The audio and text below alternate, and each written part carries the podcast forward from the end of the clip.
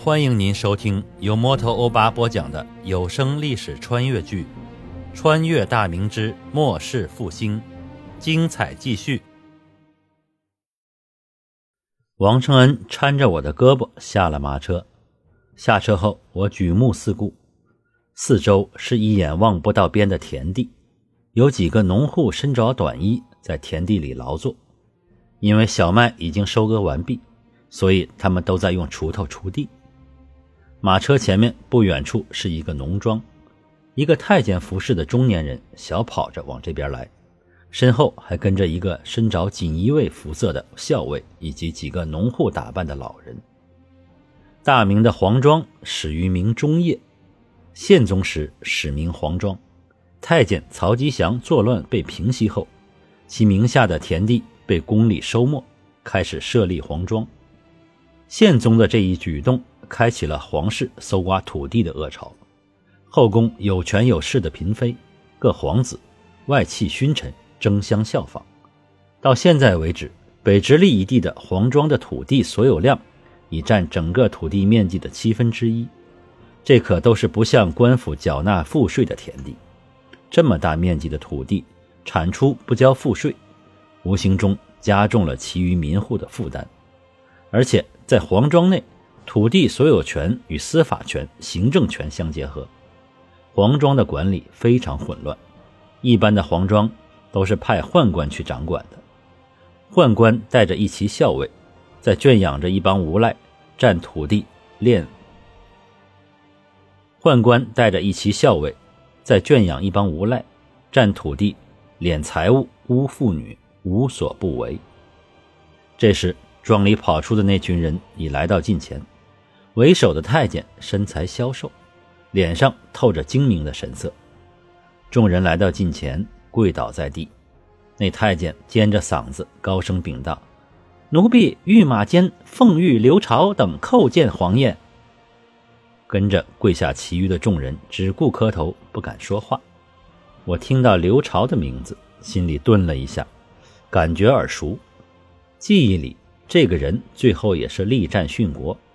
具体细节也无从知晓了，但忠义之心是有的。起来吧，我说着，迈开步子往庄里行去。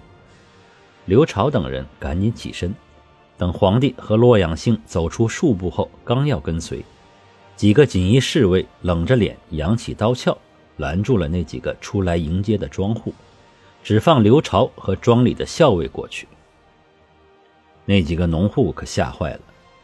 刘朝陪着笑脸对落在后面的王承恩说道：“王公公，这几个是庄里的庄头，平日里我不在时，他们负责庄里的大小事务。皇爷如果想知晓庄里的大小事情，他们是最明白不过的，还是让他们后边跟着吧。”王承斜视了他一眼，道：“这些人可靠吗？关系到皇爷的安危，这可是天大的事儿。”刘超赶紧赌咒发誓：“王公公尽管放心，都是世代住在庄子里的良民，我敢保证绝对可靠。”那就跟着吧，记住让他们离远点皇爷召见方可进前。”王承恩提醒着他说道。“是是是，就按照公公的吩咐。”刘朝赶忙答应。王承恩落在后边，就是有事儿要问刘朝。眼看着皇帝就要进庄了。他疾步前行，刘朝急忙跟上。王承恩问道：“今早皇爷突然要看黄庄，咱家着人知会你，时间紧迫，你准备的怎么样了？”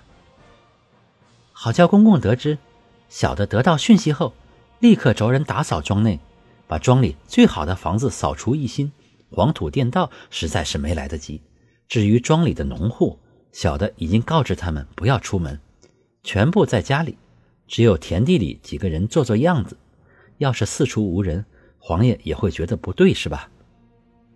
刘超脸上堆着笑容的答道：“也只能这样了，眼下只盼黄爷不计小节，要不咱们可吃罪不起。”王承恩显得非常担忧。刘朝也没法接他的话，心想：谁想到黄爷突然要来看黄庄呢？并且选中的还是自家所管的庄子。眼前皇爷除了祭祀大典，平日里绝对不会离开宫殿。皇爷这是怎么了？难道是画本看多了，要学学里面的微服私访吗？当然了，他也只敢在心里这么想，绝对不敢说与人听。我带着洛阳性，不疾不徐地进了庄子，周围几十步都是持刀拿枪的锦衣护卫。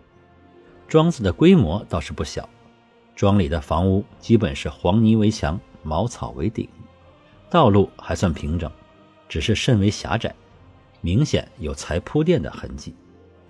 路两旁栽了不少柳树。看直径都已经不少年岁了，绿荫遮地，蝉声鸣响。我踱着步，慢慢的走着，对身边的侍卫说道：“让刘朝近前回话。”侍卫赶忙向后奔去传话。不一会儿，王承恩带着刘朝赶了上来，来到近前。王承恩禀道：“皇爷让刘朝带路去屋里，您边歇边问话吧。”我点了点头。刘朝急走了几步，在前面引路，拐了几个弯儿来到庄子的中心附近。眼见前面一座庭院，青砖黑瓦，甚是整齐，门楼有点破旧，两扇大门敞开着，门口已经站了两排侍卫，甚至屋顶上也有两个拿弓箭的侍卫，警惕地打量着四子，警惕地打量着周边。刘朝来到门前，躬身禀道：“皇爷。”这是本庄庄头的家院，奴婢已经布置妥当，请皇爷入内休息。我迈着步走进了院子，这是一个只有一进的院子，迎面是三间正房，两侧各有一间厢房。院子里的一角种着槐树和枣树，所有的房子的窗纸都是洁白无瑕，一看就知道是才换上的。院子里一尘不染，地上看来用水洒过。水分基本蒸发完了，走路正好带不起尘土。我满意的点了点头，走进了正房。进去后，迎面摆着一张崭新的雕花紫檀案几，案几上是一套青花瓷的茶具，案几后是一张花梨木的太师椅，两旁各摆放了几张座椅，一看就知道是精心布置过的。这样的家具在农家已经算是极为难得了。我在太师椅上坐定，摆手道：“你们都坐吧，赶了半天路，也都乏了。”王承恩他们连忙说不敢。我命令他们道：“让你们坐就坐，少聒噪。”洛阳兴这才敢欠着身子坐了一旁的椅子上，也只敢坐了三分之一。王承恩和刘朝哪里敢坐？王承恩站到皇帝的身后。刘朝则侧立在皇帝一边几步远的地方。刘朝，你先给朕讲讲这黄庄的大致情形吧。刘朝赶忙躬身站定，回禀道：“奴婢启禀皇爷，这庄子是皇爷您名下四个黄庄里最大的一个，共有田地三万余亩，庄户五百八十六户，人口两千七百三十四名，其中男丁一千六百三十二名。”女子为一千一百零二名，共有成年男丁一千一百一十名。去年出产多少粮食？庄里有多少大牲口？土地怎么浇灌的？禀皇爷，打前年起雨水甚少，所以收成不好。去年产小麦两万余担，其余各种杂粮一万余担，向宫里纳粮两万余担。现有耕牛四十七头。骡马八十三头，以前灌溉主要是靠村外的白浪河，去年起河水逐渐干涸，奴婢着人打了几口井，供庄里饮用以及灌溉之用。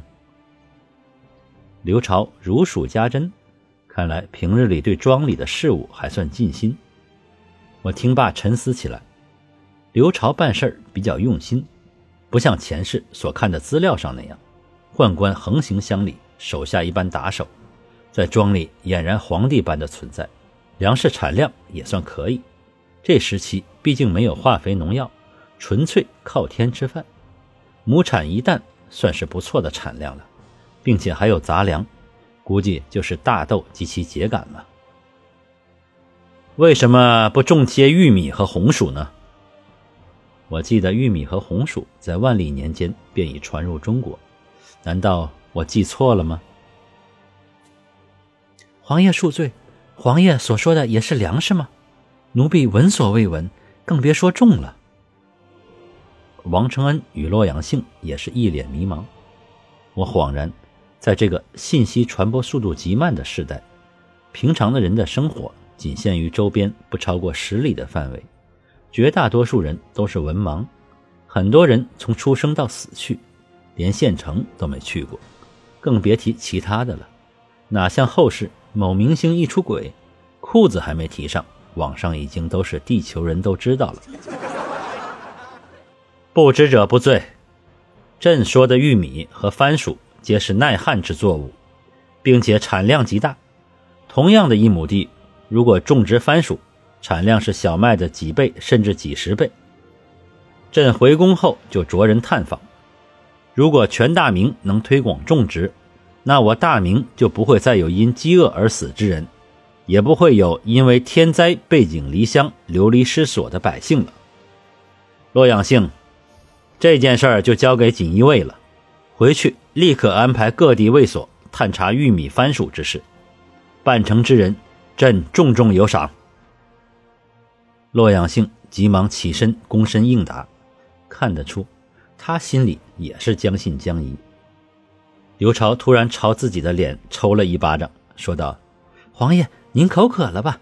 奴婢只顾回话，忘了给皇爷沏茶倒水了。”说罢。出去招呼了一声，王承恩跟了出来，对刘朝道：“皇爷御用的茶具，侍卫都带着，不用你的，你安排人烧水吧。”说完，冲侍卫摆了一下手，那人立刻跟着烧水的庄头进了灶房。刘朝一下子反应过来，满脸堆笑的说道：“奴婢这是昏了头，怎么敢让皇爷用庄外的东西喝水？”这时，我背着手走出了屋子，洛阳信跟在身后。我吩咐刘朝：“带朕四处走走看看。”刘朝应答后，前面带路出了院子。村里静悄悄的，仿佛没人一样。身前身后几十名侍卫围着，侍卫们一个个如临大敌，眼神警惕地扫视四周。偶尔能看见几户紧闭的房门后。有一双双好奇的眼睛正在打量着我们。我当然知道是怎么回事，不过我也知道，作为皇帝，如果和前世领导人那样和百姓亲切交谈是不现实的。这种封闭环境里的百姓，看到庄头都会畏缩，更别提看到皇帝了。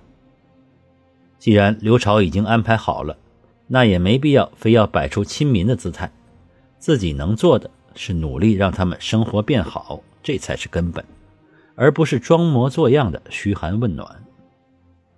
沿着村子的主路走了大约一刻钟，便来到了村子西头。放眼望去，村子几百米外有一条小河，因为连续的干旱，河水已经接近干枯，河床基本袒露，只有河中间还有一股小的溪流在缓缓流淌。河边的树木倒是郁郁葱葱的，毕竟植物的根系能够延伸到地下，可以充分的吸收地下水的水分。